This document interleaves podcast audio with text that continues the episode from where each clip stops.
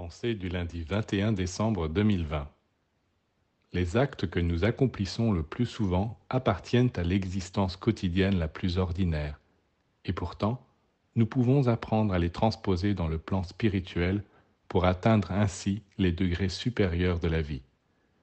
Quand nous mangeons, par exemple, ce qui est essentiel dans la nourriture, ce ne sont pas les aliments eux-mêmes, mais l'énergie que ces aliments contiennent, la quintessence emprisonnée, car c'est là qu'est la vie.